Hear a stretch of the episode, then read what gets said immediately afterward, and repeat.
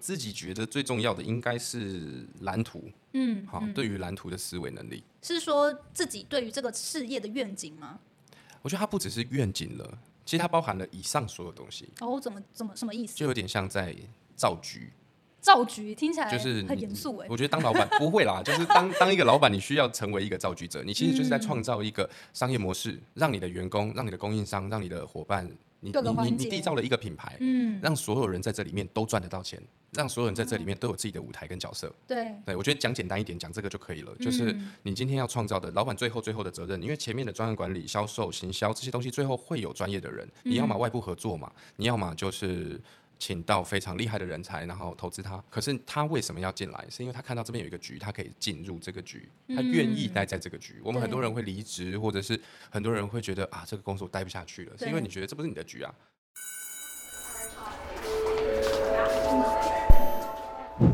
Hello Hello，我是 Janet，你的人生还没有下课，因为我将在这里跟你分享那些学校没教的事。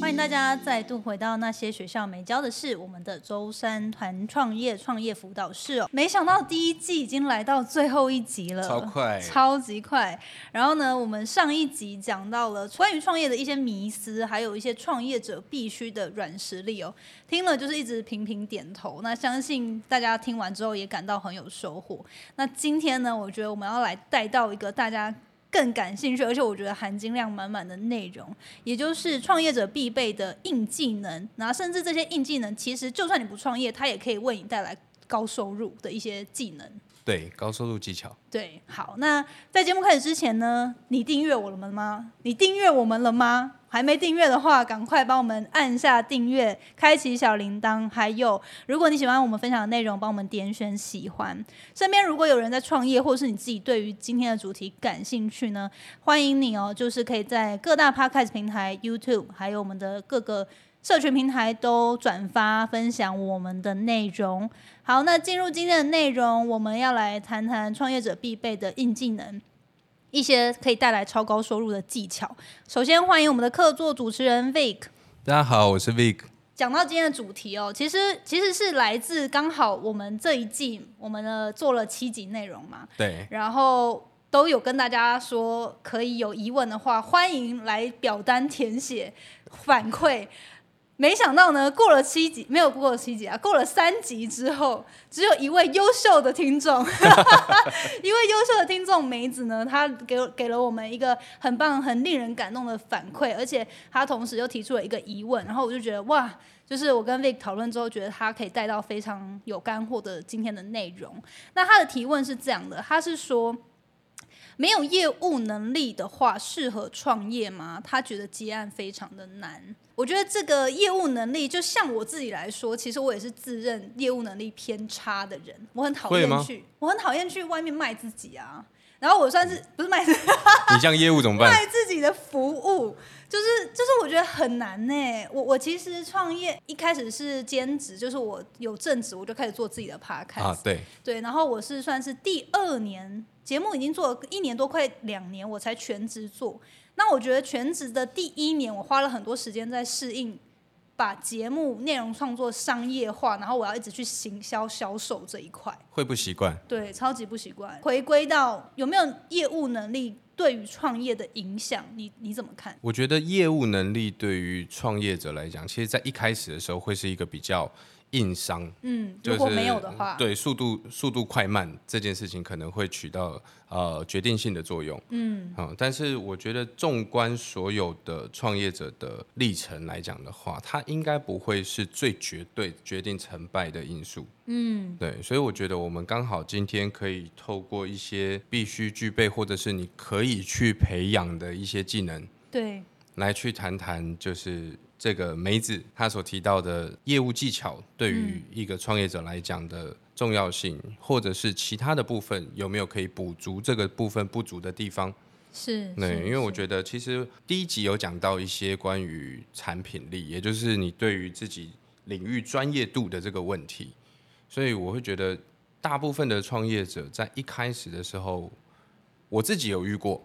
我自己有遇过一些创业者，他很用心在品牌上，嗯他也很用心在一些呃周边啊，嗯然后发散给朋友啊、粉丝专业贴文行销等等上的面东西，对，对就是一些我们一般比较容易触及到客人的这些外在角度的部分。嗯结果他自己的产品力没有办法跟市场平均，没有跟上。意思是说他自己产品蛮烂的，这样我没这样 说，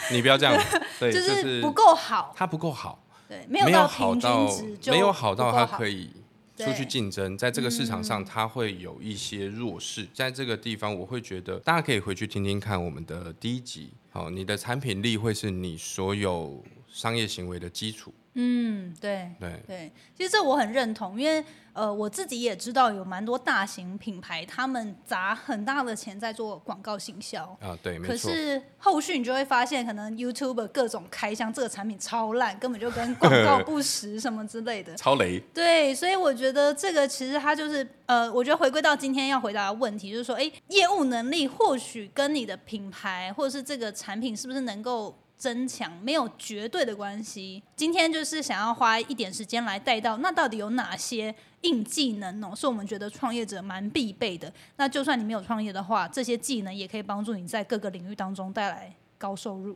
哦，没错，因为像我们第一个会提到的叫做专案管理能力，嗯，好，其实讲这样子有点严肃啦。我对们如果把它讲的简单一点的话，如果你现在不是一个创业者，你嗯是一个公司的员工或者是主管，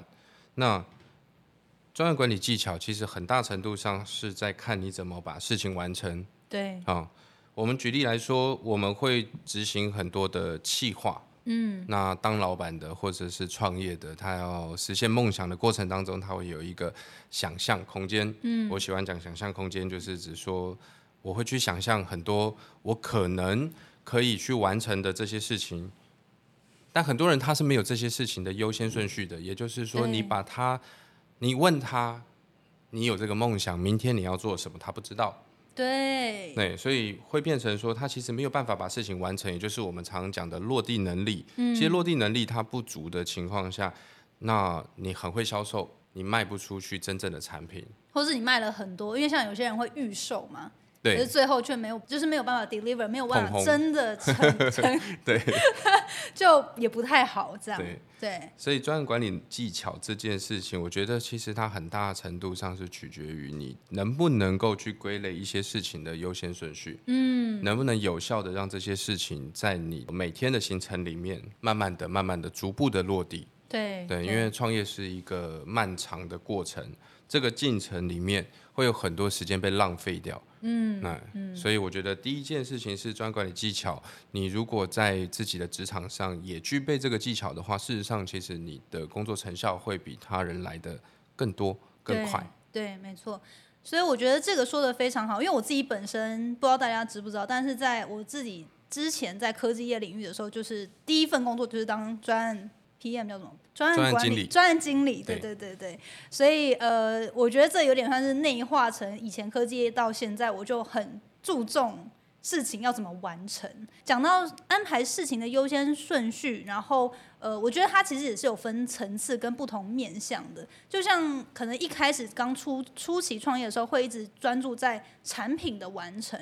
可是其实像我现在就会觉得，诶，产除了产品，也就是内容创作之外，我还有行销，行销有很多的专案在跑。然后除了行销之外，可能还有跟合作伙伴的对接的事情，你然会后也发现很多每一在件跑。事情都在这都是个很多里不面。同的专案，对所以呃，他可能有处理人的、处理事情的、处理内容的，所以其实专案管理也不是单纯只指开发你的产品而已，而是它各个面向你的业务里面会有很多东西都需要这个事情的优先顺序安排。它可以放到你创业的每一个细节里。嗯，对，嗯嗯其实它都很需要这样子的落地能力。是是对是，好，那这第一个就是觉得其实是非常大，而且就是它就是一个专门领域，有很多的公司都有专门的职务叫做专案经理。对，所以这这是这个技能呢，或许你不用到非常厉害，真的有专案经理的一些执照啊等等，可是你一定要知道怎么样去落地，然后把事情完成。好，那第二个你觉得是什么？第二个我觉得是销售技巧。嗯，哦，因为很多人都觉得我会卖东西，嗯，对，可是你没办法总结出来这些说服他人跟成交的能力是怎么形成的。嗯，而且我们常讲，像我们讲我们这次的主题是创业辅导室嘛，对，所以我们其实针对这些老板们，你会发现，不是所有的老板都知道怎么跟内部沟通，他很会出去讲，哦，对他很会告诉人家说，哎、我东西超屌，对，对，可是问题是，他回到自己公司的时候，他的员工不认同他。哦，对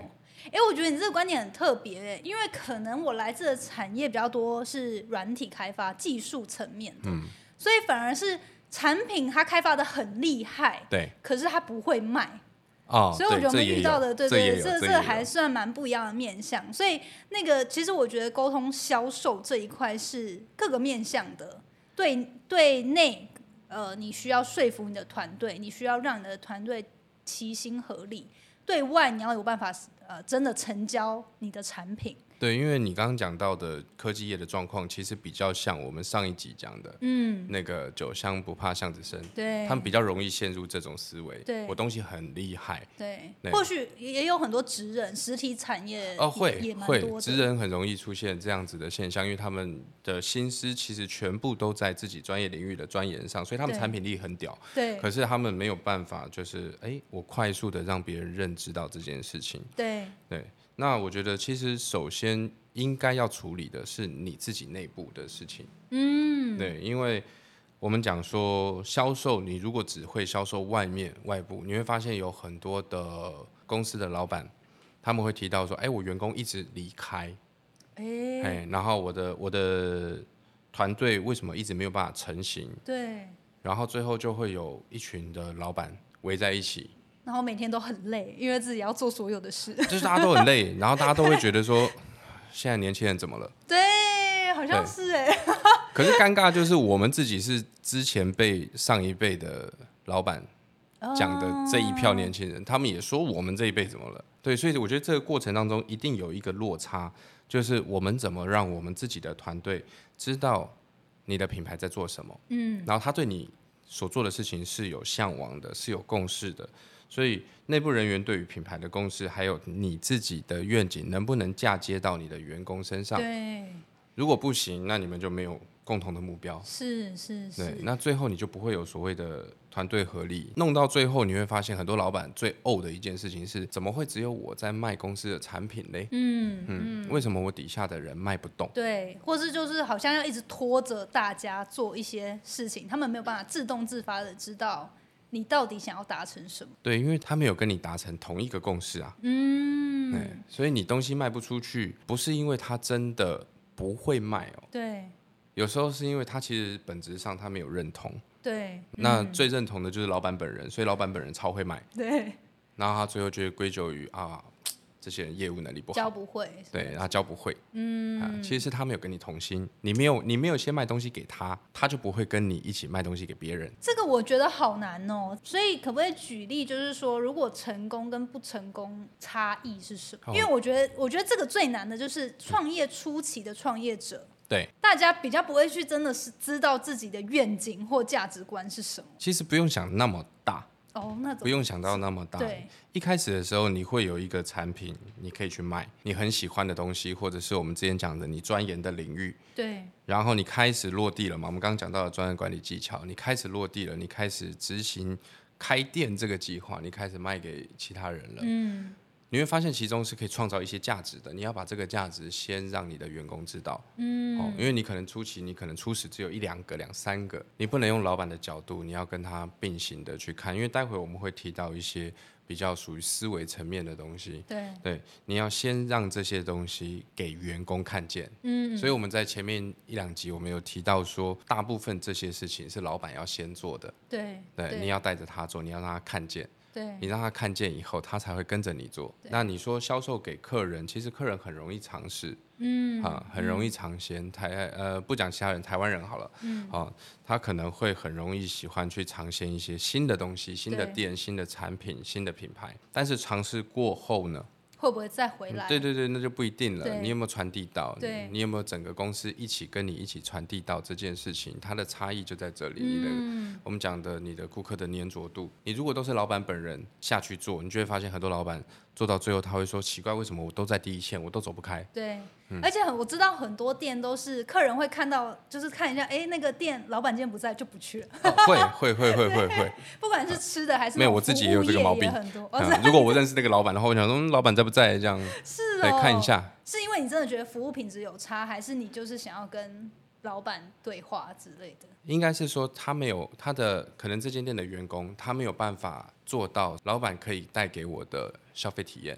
嗯，我的消费体验会因为服务对象是谁而改变。对对，可是如果今天你跟你的员工是同一个共识，现在这个时代不要讲员工了。对我们讲团队跟伙伴，你的团队跟伙伴如果跟你是同一个共识，他的行为会跟你很像，对所以对客户的体验会很像。嗯，就像我们如果去想象大企业，比如说连锁的星巴克啊、麦当劳啊，但是你你不会不去找会他负责人啊。对你不会因为这一家店不同就不去消费，因为对它基本上就是有一个很明确的 SOP，跟对你可以感受到，而哦每一家提供的这个服务跟价值是差不多的。对，因为它已经凌驾于 SOP 之上了，它包含精神层面，包含他们的员工训练。嗯，啊、像星巴克，我们知道它进去的时候会有一个很严格的呃员工训练，包含你的豆子的产地，你对于这些咖啡的认识，最后这些员工在上完课之后。会有一种成就感，嗯，对他们的这个成就感，反而会让他们在面对客人的时候，像是一个真正的咖啡师，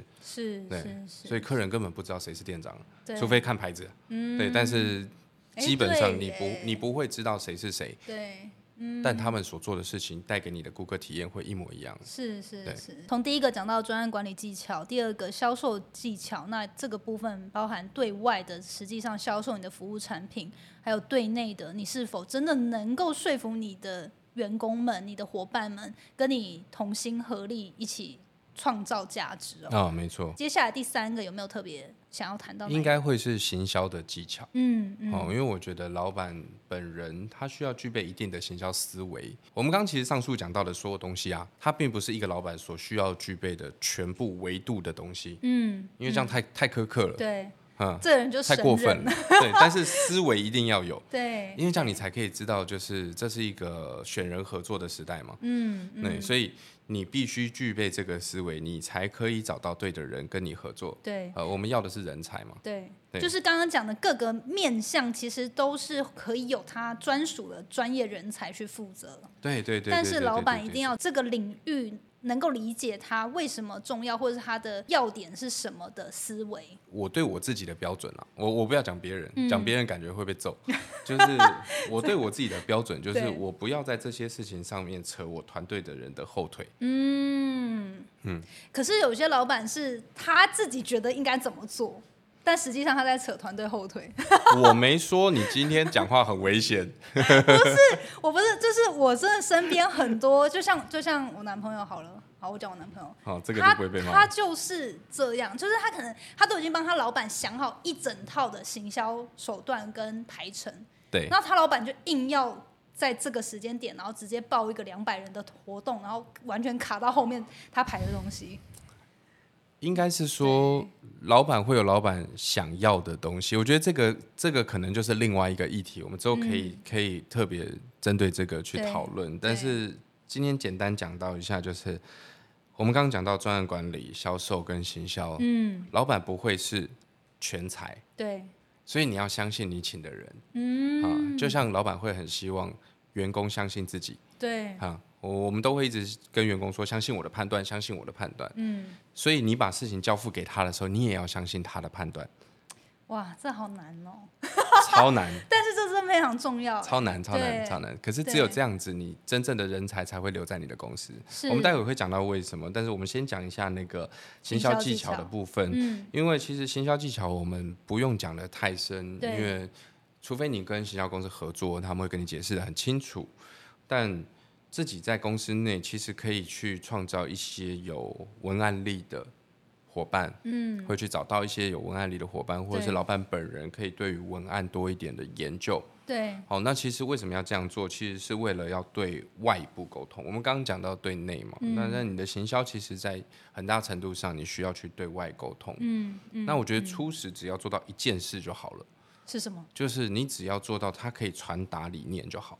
嗯，你的行销正常来讲就是，我们讲说很多人讲行销，然后要转换，然后要转单，然后要对，大量的资金流入，然后什么的。我觉得大家都太看那些超级无敌成功案例了。嗯，可是这些成功案例在累积的过程当中，为什么消费者会买单？因为消费者前面已经接受了这个品牌的一些理念了，对，所以当他重磅出击的时候，效果会好。嗯，就对前面已经累积了这个信任感了，啊，对品牌信嗯任度，所以当他做了这些事情之后，今天有一个不知名的厂牌的手机突然说他要发布一个跟苹果一样的发布会，就现场可能连人都没有啊。嗯，那样，嗯因为你的理念并没有传达到对方，你的品牌并没有那个价值，是对是，是，所以以在一开始的时候，其实它是一个累积的过程，对，对，就像我们前面讲，川福老师，你准备的所有的环节，其实都是一个进程，它嗯是为了让你创业的路上的这些事情是有机会可以脱颖而出的。是，对我是不我不要讲超成功，对嗯啊，就是超成功有点太难了，但是它可以让你在你的领域里面脱颖而出，对对对，一开始在讲说行销技巧的时候，我想到比较多啊，很多的新的创业者可能会想很多啊，现在各种行销手段这么的普及，甚对至泛滥 了，哈哼，还影音时代的来临嘛，对然后加上现在 AI 的辅助，所以很多东西都非常的快，然后大家每天消费者都被各种的资讯轰炸。但我觉得回到刚刚说的，就是其实真的在甚至就是初期的时候，你真的去思考怎么样帮助自己去把你的理念好好的跟别人沟通，清楚的传达是首要可以先做的，然后不要先先不要想那么复杂，先把好就是先把最简单的做好，这样。对，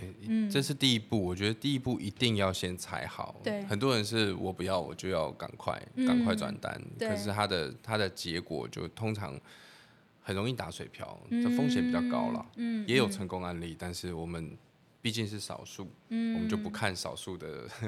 特例。是对是是，好，所以第三个讲到行销的技巧哦，哦透过可能文案力，然后不管是我觉得，因为文案其实是所有行销的基础，因为就算不管你要做对影片、短影音还是什么东西，其实它还是要有这样的文案跟企划能力的。对，我觉得它就是最源头的东西。嗯嗯嗯对，好，那就是了解自己到底要怎么样清楚的传达你的品牌理念给给外在的消费者。好，那最后一个你觉得呃，这个最重要的是什我么觉技得能最重要的嘛，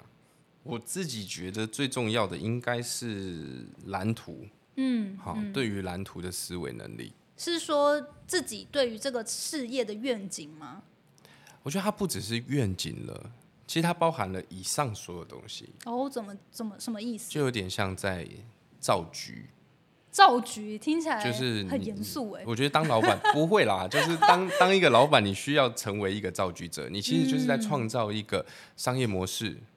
让你的员工、让你的供应商、让你的伙伴，你各个你你环节你缔造了一个品牌，嗯，让所有人在这里面都赚得到钱，让所有人在这哦里面都有自己的舞台跟角色。对，对，我觉得讲简单一点，讲这个就可以了。嗯就是你今天要创造的，老板最后最后的责任，因为前面的专案管理、销售、行销这些东西，最后会有专业的人。嗯你要么外部合作嘛，你要么就是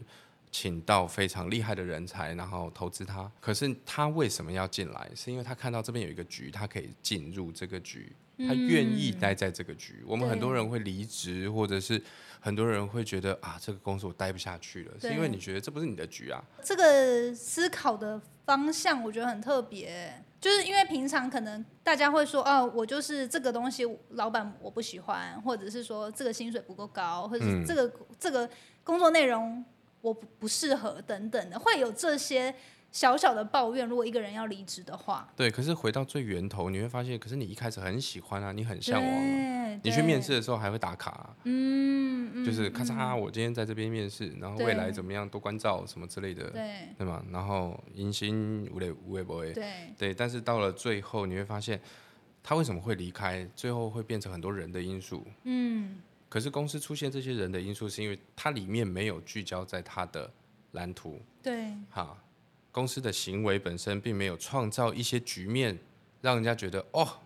这个地方太屌了。嗯，好，我要跟他们去哪一个地方，哪一个位置是我的，我要去做到什么样的事情，对最后会变成他没有办法在公司里面成就他自己。对对哦，哎、我觉得这很重要，就是员工或是伙伴他能不能在你的事业体底下成就自己，